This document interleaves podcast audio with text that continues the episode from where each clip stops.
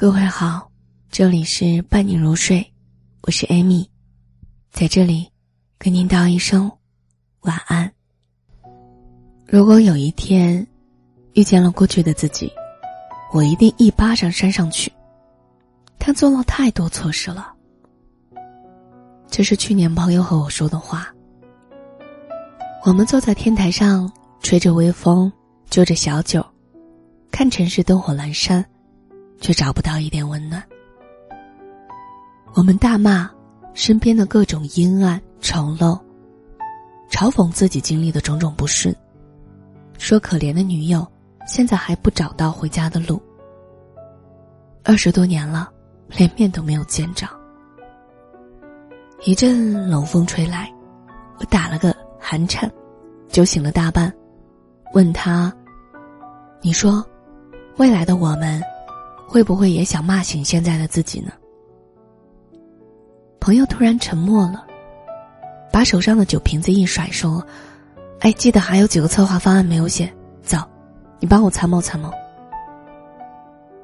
时隔一年，我们再次坐在天台上，喝着小酒，吹着牛。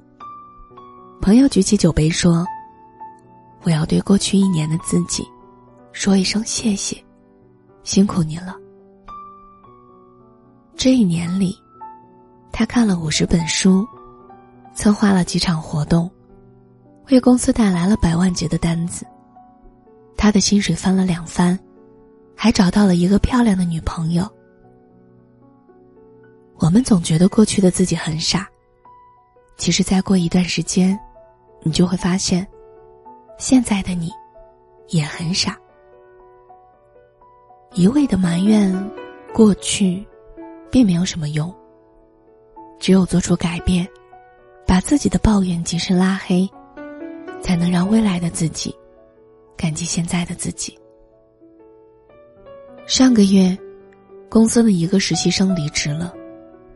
原因很简单，他上班的时候偷偷在玩游戏。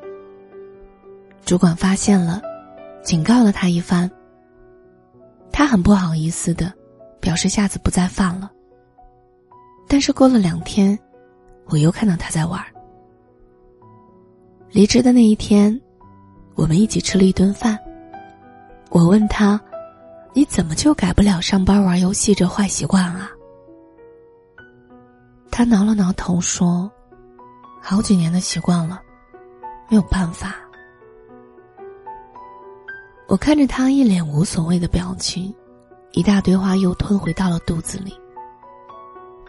记得曾经看到过这样一个故事：一个年轻人，家境贫寒，二十四岁的时候大学毕业，工作到三十岁，每天得过且过，不思进取，结果依旧很贫穷。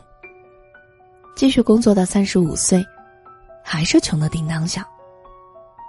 于是，他跑去问大师，大师看了他一眼说：“你家境贫寒。”年轻人一听，咦，真准，于是掏出五十块钱。那您说说，我三十岁之前怎么样啊？穷。那四十岁呢？对不起，还是穷。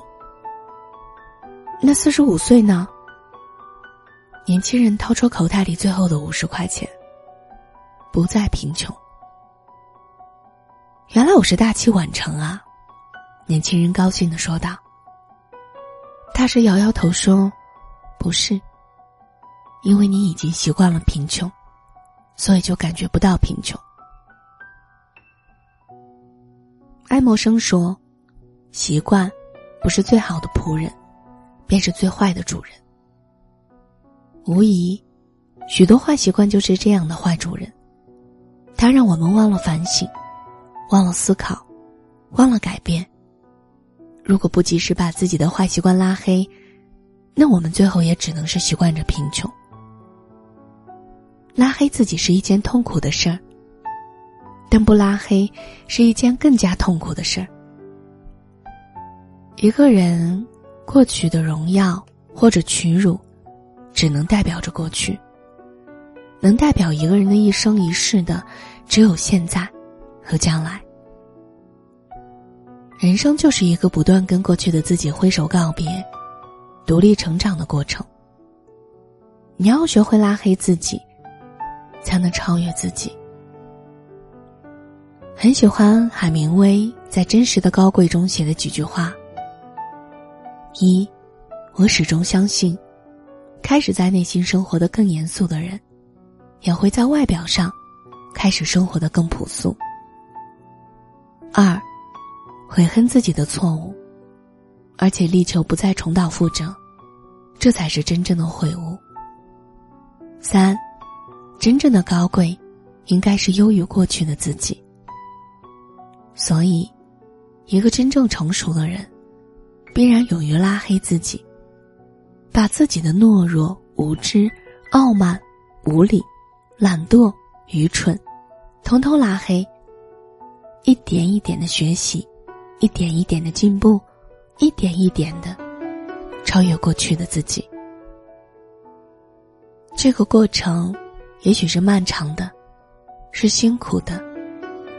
但是，请记得，那些带着我们走进黑夜的，也将促使我们穿越黎明。这里是伴你入睡，我是艾米，在这里给您道一声。晚安。